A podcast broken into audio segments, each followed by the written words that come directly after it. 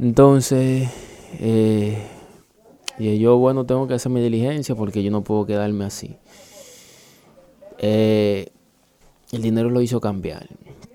Yo mismo, cuando él se fue, eh, duramos un tiempo sin comunicarnos. Él me, él me llamó, me, o sea, incluso me llamó porque había una persona, un amigo de él que él estaba jugando con él y esa persona se acordó de mí y por eso fue que él me llamó. O sea, él me llamó, o sea, el amigo de él, como le dije, él me llamó porque el amigo de él le acordó de mí, algo de mí y me llamó. Yo simplemente le hablé normal, le dije, estamos hablando ahí, le dije, dime, brother, uh". pero no le mencioné eso de que, que, que, me vio y que no me saludó, porque yo no tengo que mencionar eso, porque él sabe muy bien que él lo hizo mal.